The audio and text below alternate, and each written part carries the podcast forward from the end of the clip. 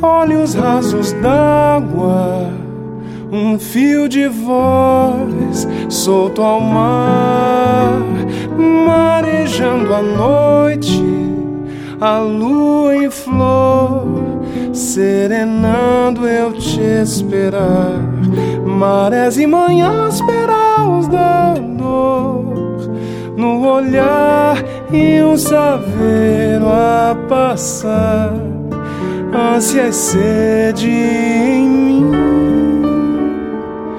Um acalanto que mais parece sem fim. Atormenta a ilusão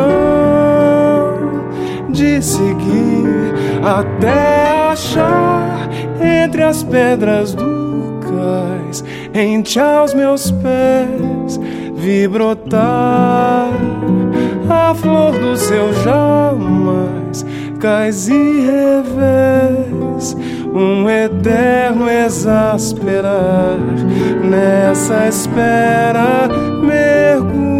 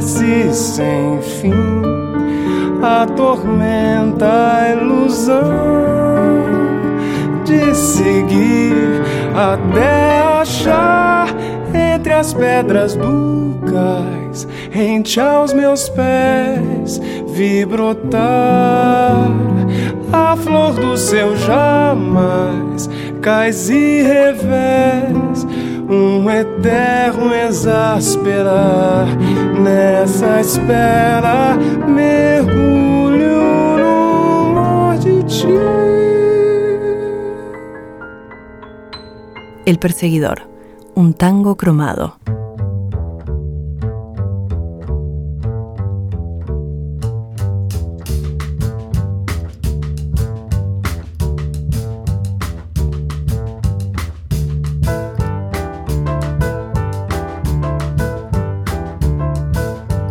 Bueno, esto que estamos escuchando es el trío que mm, ha formado Rocío Jiménez López junto con Fermín Suárez y Francisco Martí, con trabajo y batería respectivamente.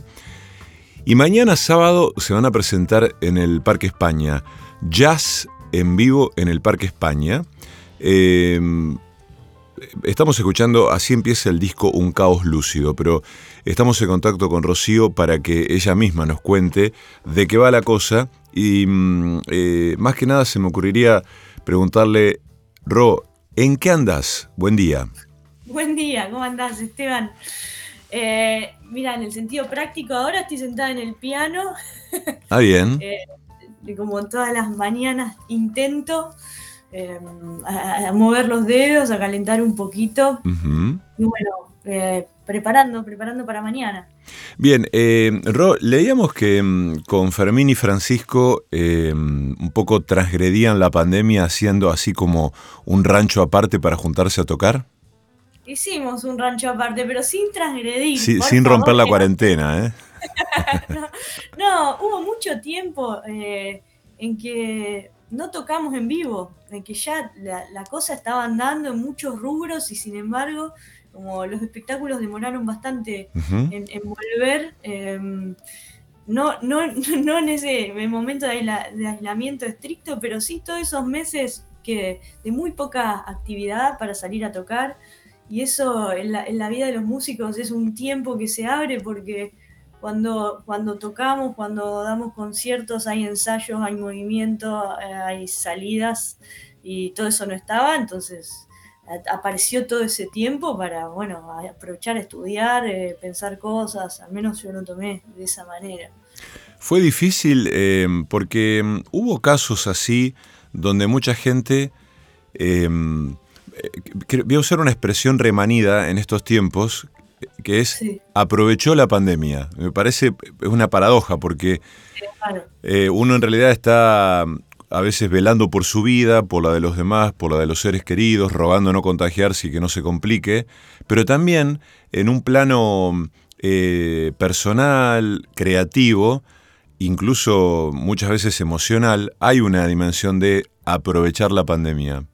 Sí, como la, frase correcta sería aprovechó el tiempo que dio la pandemia, mm. en la que los ciudadanos tuvimos como muchas veces como un rol de pasivo en el sentido estricto, que era quédate quieto hasta que esto se pase, y en ese quedarse quieto apareció tiempo. Mm. Entonces fue como aprovechar el tiempo de la pandemia sí, el mundo era un caos, básicamente. básicamente no, es raro pensarlo como algo positivo, pero a la, a la vez eh, e, esta sensación de que, del ciudadano quieto, de la, de la quietud esa que había que tener para que eh, la cosa no empeore.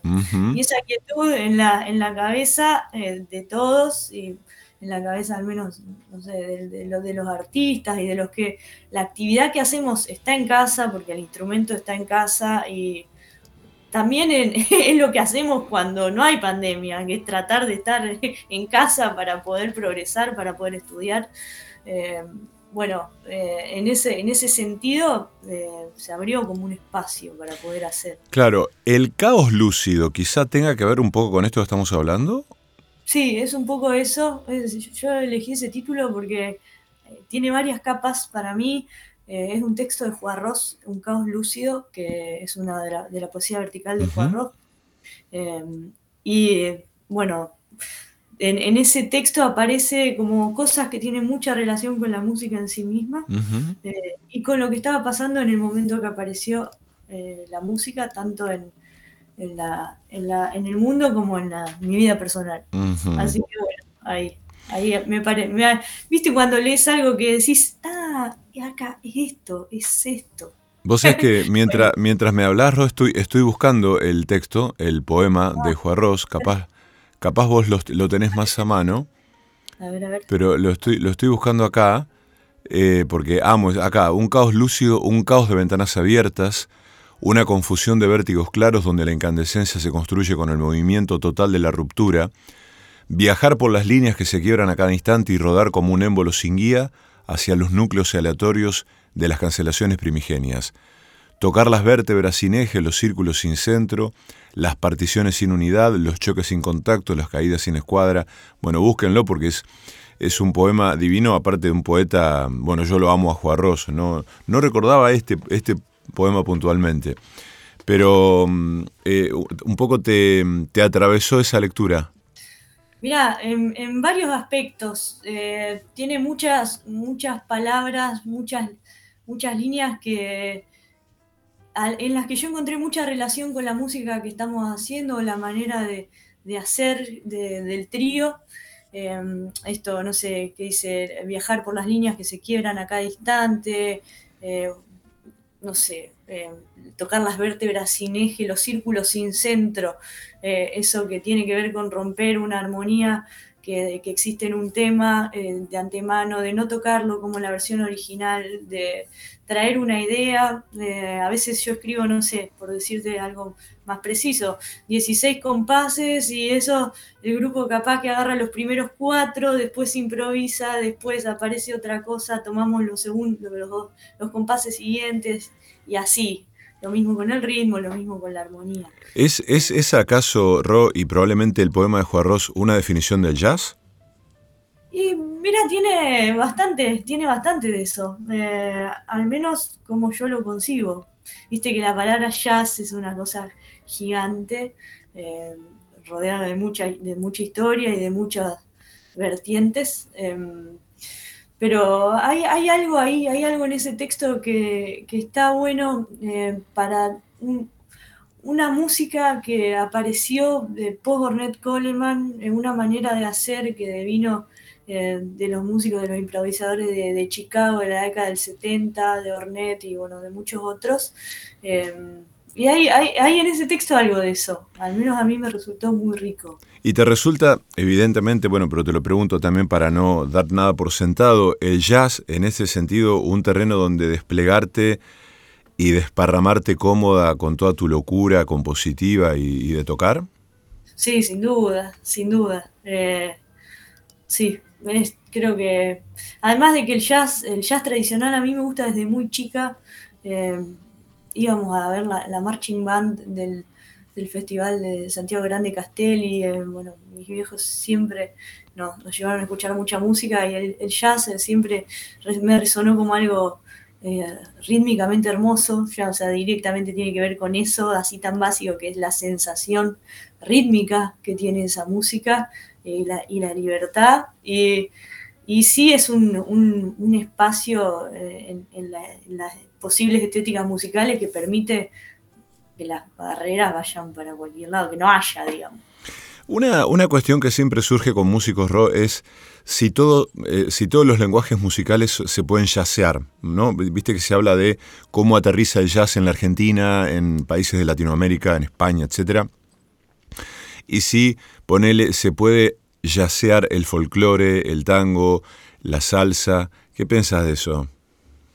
Y hay elementos que, fueron tomados de esa música y se, meten. Eh, hay, hay algo en el jazz que es como un gran, un gran terreno que es la, riqueza armónica que tiene, o, al menos eh, e, el estudio de eso generó que, bueno, muchas, muchas músicas, muchos músicos tomen cosas de ahí para, para llevarlo a otros géneros me parece que nada, es música, eh, hay libertad para todo, en las artes, felizmente, esas restricciones eh, no existen, así que bueno, cada uno ahí su búsqueda, pero sí, sí es cierto que esto de hay que yacearlo, cosa que a veces resulta en algo horroroso y a veces resulta en algo lindo, pero como todo, como decir, bueno, vamos a tocar este tema hecho tango, qué sé yo, y a veces te sale bien y a veces te mm. sale mal me encanta ese gris que propones porque es verdad. O sea, aparte, a veces se impone como una especie de moda que suena forzado, ¿viste? Decir esto.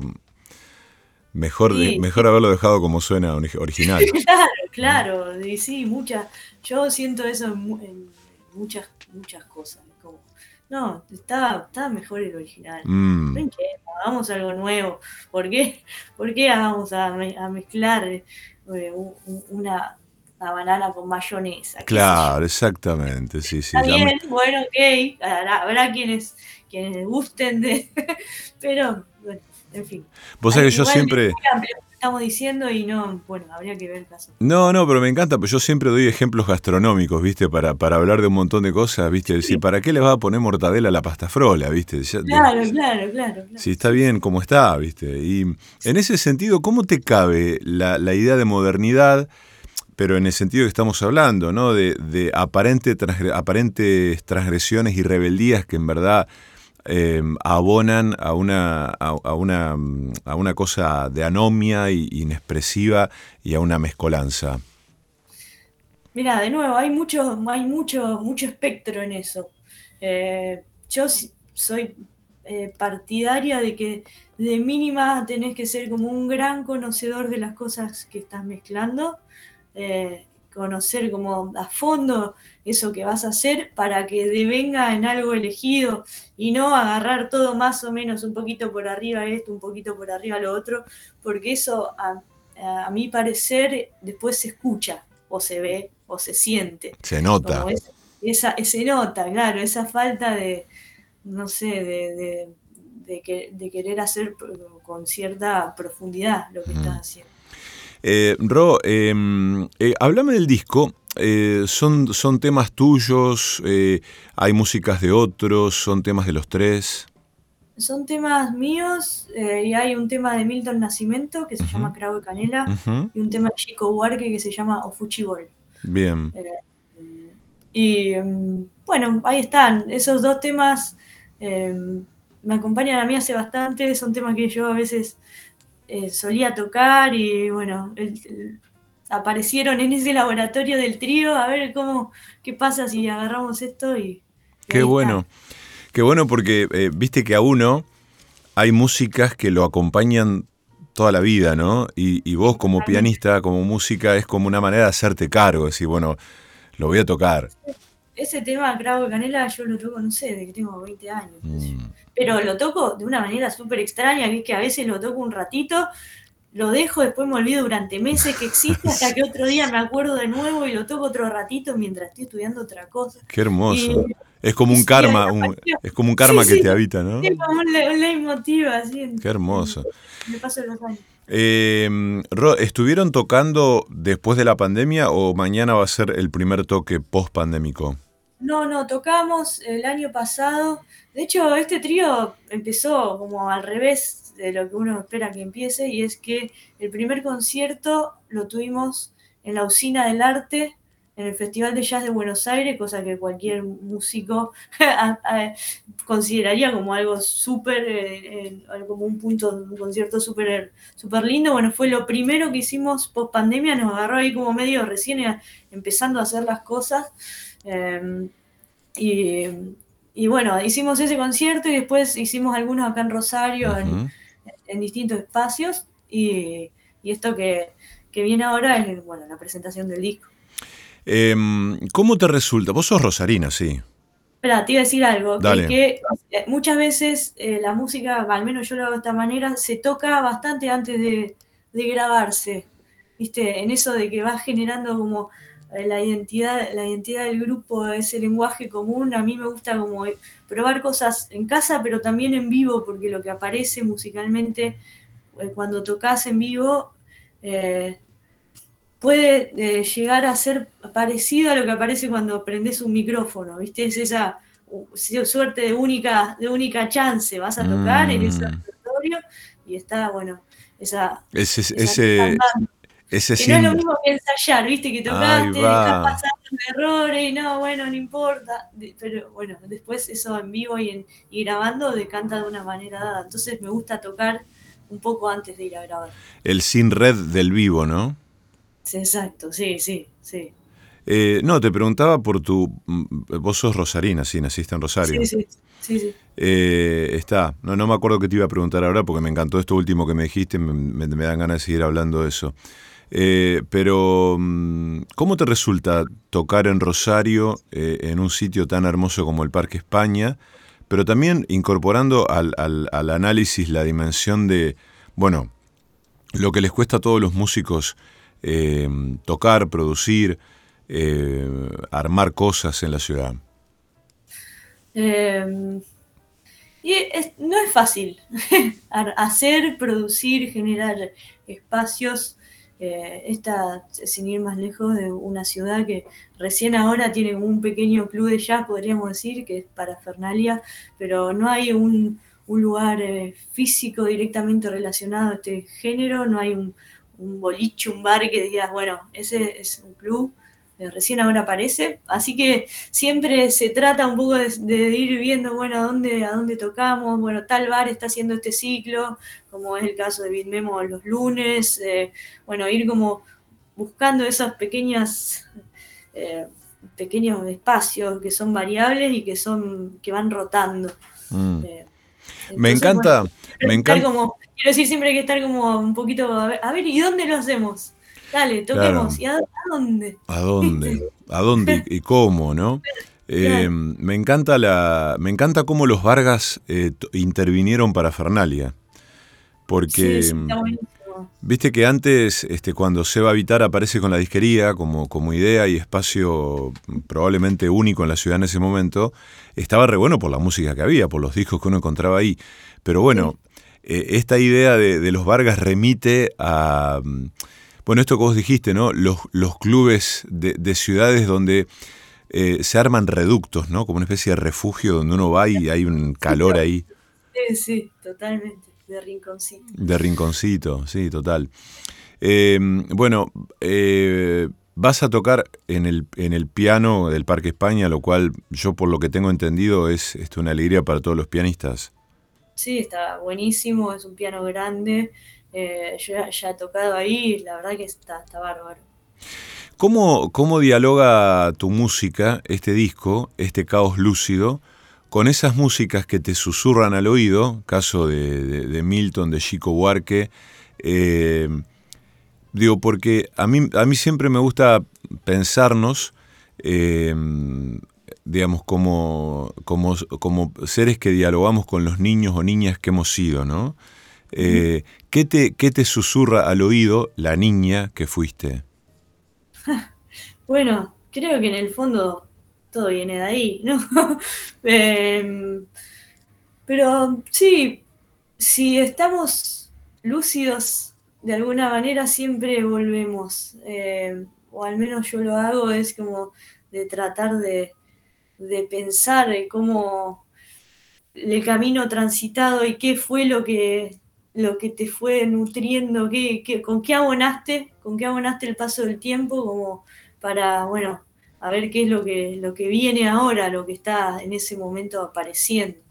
Eh, y eso es un poco revisar eh, lo que venimos haciendo y incluso eso también está en el campo para mí de la intuición como del inconsciente. A veces resonamos con una manera de tocar, viste, vos podés practicar de una manera, así, damos los arpegios toda la mañana, las escalas y qué sé yo, y después a la hora de tocar, nada de eso aparece de manera eh, estrictamente directa, aparece mezclado en un, en un impulso que, tiene que ver con la intuición, con la reacción, con lo que el otro toca. Y bueno, eso está, está plagado de la, experiencia anterior, es como la experiencia anterior viniendo en el, en el presente así de manera directa. Ese es uno de los misterios de la música, ¿no? Eso que dijiste recién, digo, uno puede estudiar, puede puede matarse mm, eh, practicando y, estudiando, pero eh, me gusta esto, ¿no? De que te lo llevo a este terreno, por ejemplo, em, siempre me gusta pensar en que hay algunos lenguajes musicales que son tan extraños para otros, lejanos en términos geográficos, que hace que, por poner un ejemplo, ¿no?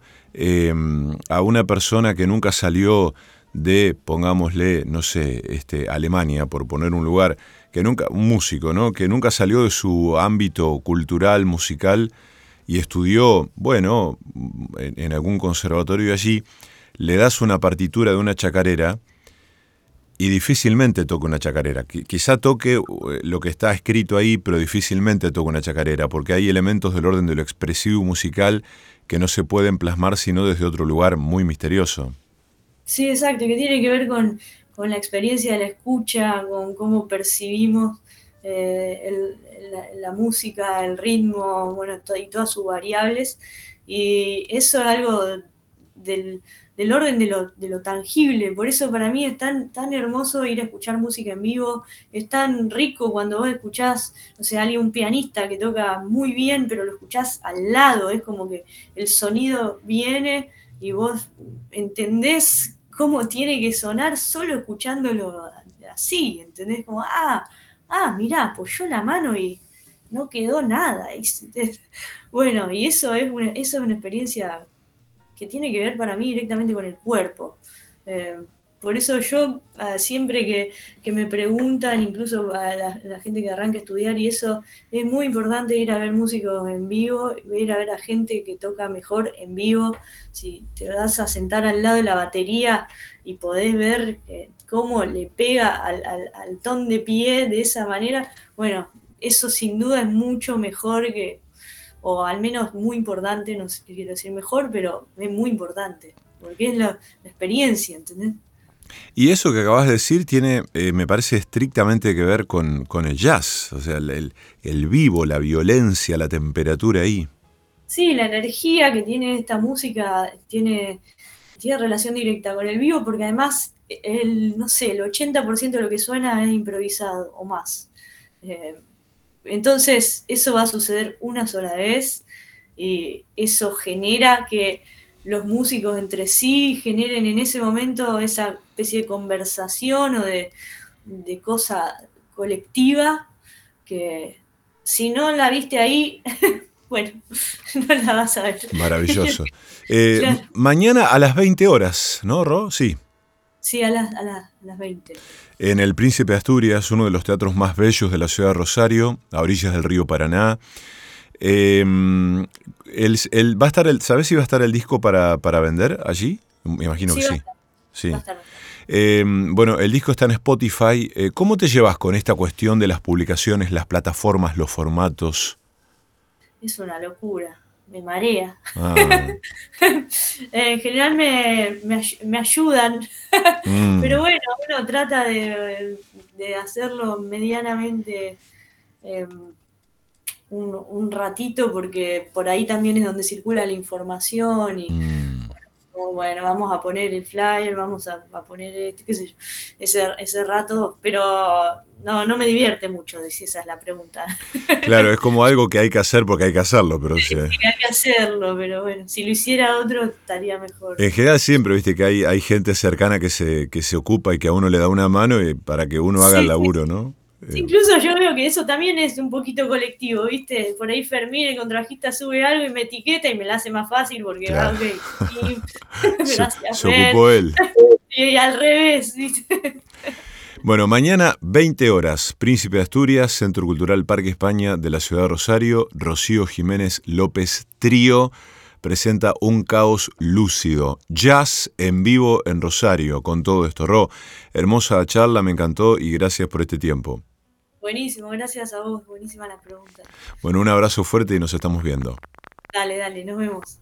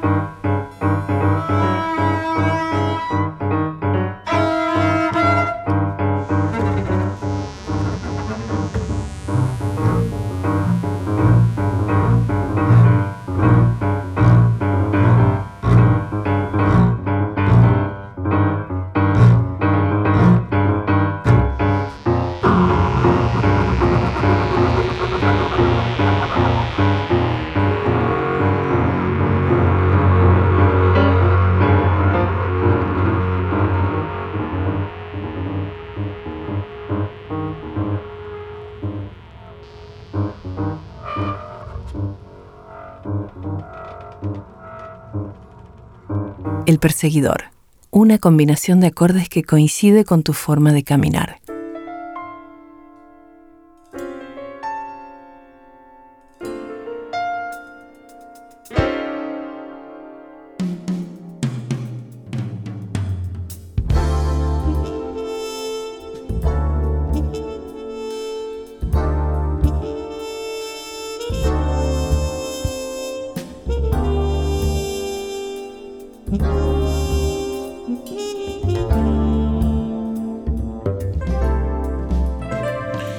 Bueno, y con esta música glamorosa les quiero presentar a Elena que les va a leer, nos va a leer em, la historia versionada, digamos, en, en, este libro de los cuentos de Buenas noches para niñas rebeldes de Coco Chanel.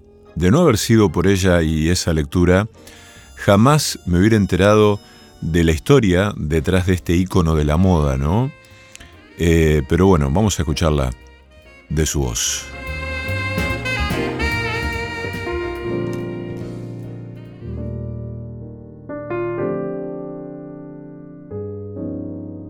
Coco Chanel, diseñadora de modas. Había una vez, en la región central de Francia, una niña que vivía en un convento rodeada de monjas vestidas de blanco y negro. Esa niña se llamaba Gabrielle Chanel. En el convento las niñas aprendían a coser, pero no había telas de muchos colores. Usaban el mismo material que las monjas para sus prendas, así que también vestían a sus muñecas de blanco y negro. Cuando creció, Gabriel consiguió trabajo como costurera de día y cantante de noche. Los soldados para los que cantaba en el bar la llamaban Coco, apodo que conservaría por el resto de su vida. Coco soñaba con tener su propia boutique en París. Un día un amigo acaudalado le prestó suficiente dinero para hacer sus sueños realidad. Las prendas que diseñaba Coco eran hermosas, aun si la tela era de color liso. ¿En dónde compraste eso? le preguntaban las elegantes damas parisinas. Lo hice yo, contestaba Coco. Si vienes a mi boutique, puedo hacerte uno también. El negocio prosperó rápidamente y Coco tuvo suficiente para pagarle la deuda a su amigo. Su diseño más exitoso fue el clásico vestidito negro. Coco transformó el color que siempre se había asociado con los funerales en algo perfecto para una elegante salida de noche. La forma de muchas de las prendas que usamos hoy en día están inspiradas en los diseños de Coco Chanel, la diseñadora que empezó su carrera haciendo vestidos para sus muñecas con los retazos de la falda de las monjas.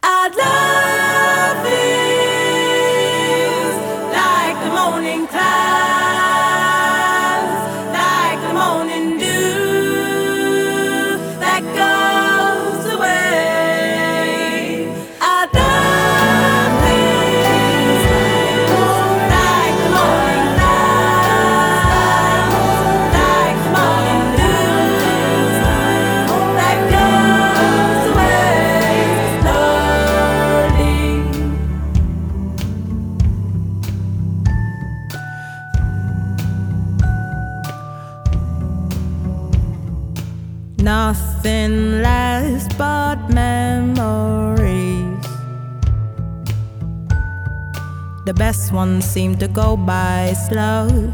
Try to write the perfect song for you. Then I realized it didn't belong to me.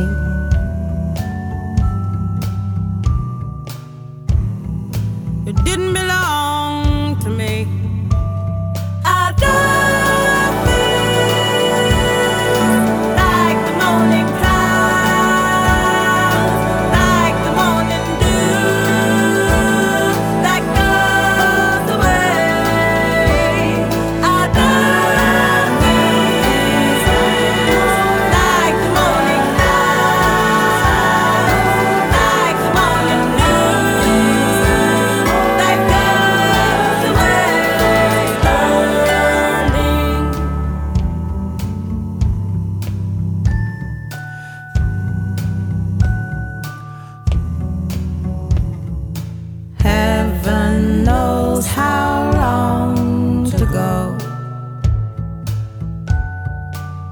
never have a thing to show. Every day seemed like the same. Then I realized I didn't belong to you.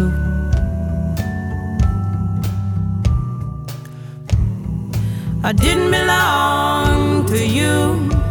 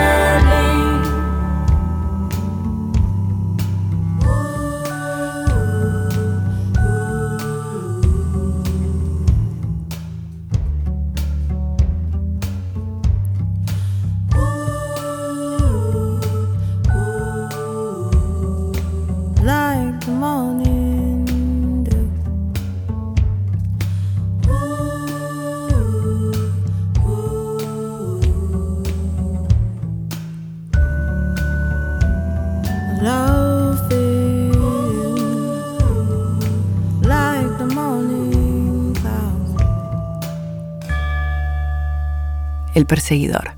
Una ronda alrededor del fuego. in her own sweet world, populated by dolls and clowns, and a prince in a big purple bed.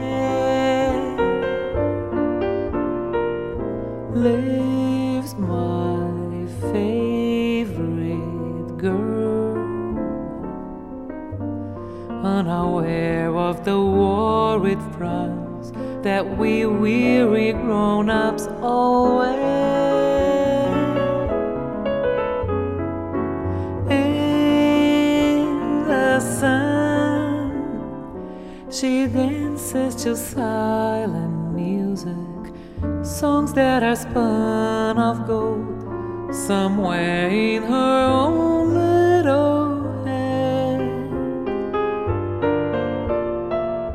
One day all too soon she'll grow up and she'll leave her dolls and her prince and her silly old bed when she goes they will cry as they whisper goodbye they will miss her, I fear, but then so will I.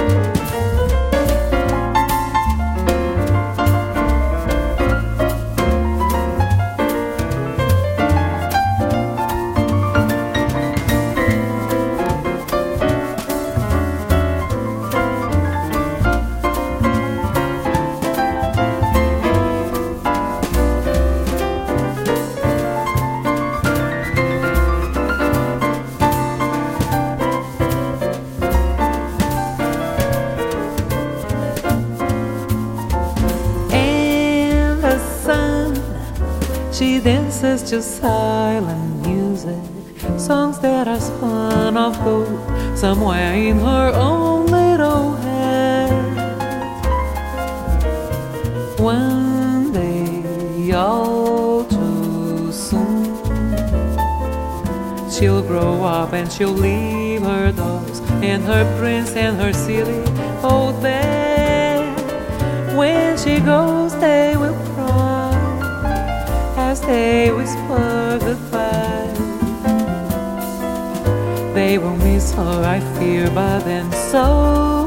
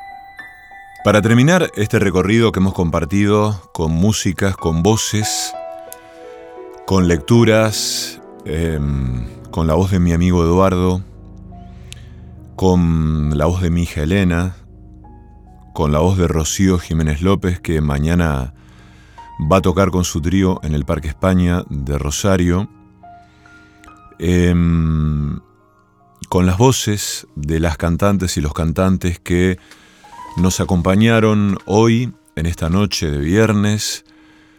Quiero, quiero leerles para este final un poema de Doris Lessing.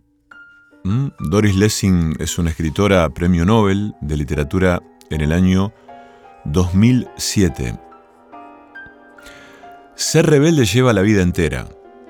Borrarte los privilegios de la piel, inscribirte en la soledad del desacuerdo, dejar atrás a los usurpadores. No hay premio a una rebelde, más allá de poder regar sus flores en el tiempo que apropia, salir a dar de comer a las aves una mañana donde el capital devora, sonreír con los dientes maltrechos ante la desventura del desayuno, ser indigente en la casa que nadie sueña, los rebeldes saben de qué están hechos los premios. Rechazan los mendrugos que lanza la mano del opresor. Una rebelde tiene como único premio la vida, porque de ella nadie se apropia, en ella nadie la usurpa, porque es la única tierra propia de cada rincón donde duerme. Su rebeldía alcanza siempre a cobijar el desánimo del progreso, y si de paso una rebelde tiene la alegría en soledad, ha vencido al mundo.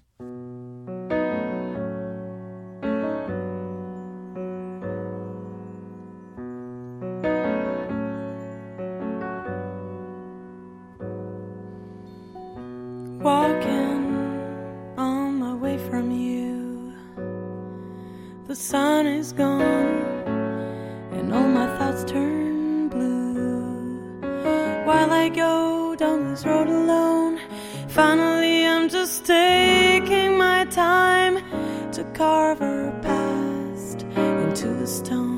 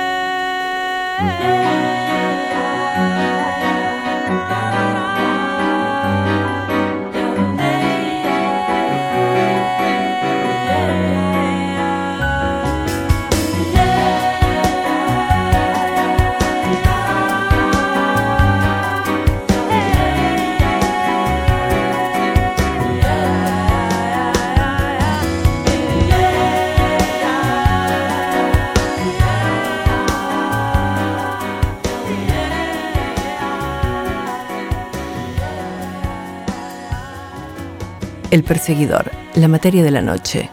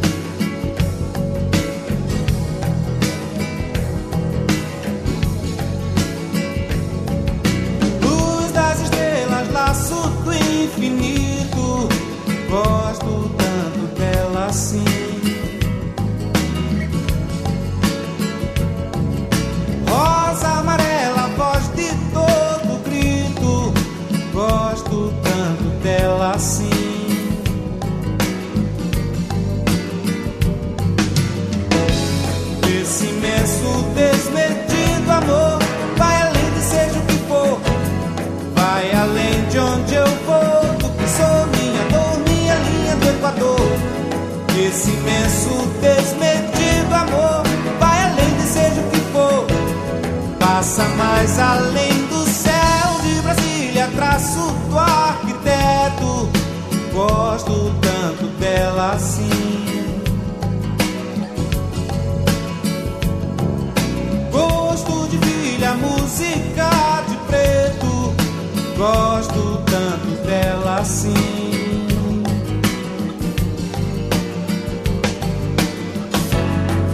Essa desmesura de paixão é loucura do coração.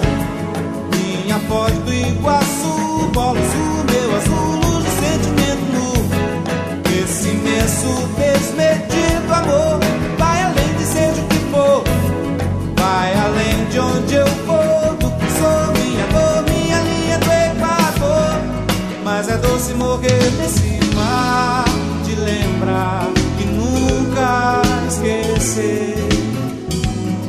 Se eu tivesse mais alma pra dar, eu daria isso pra mim.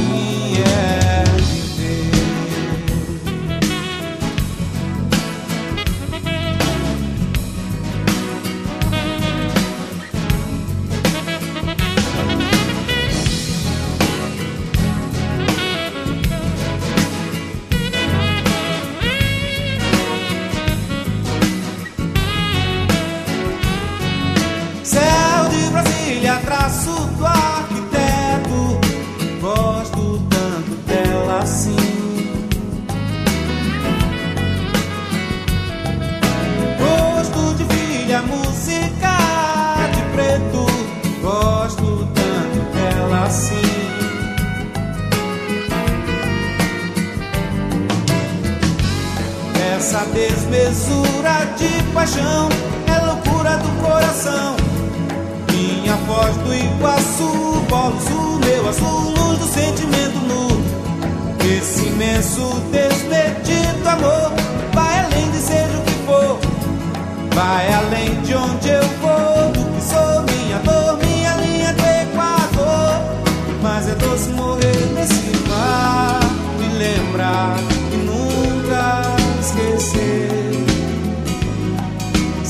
tivesse mais alma pra dar, eu daria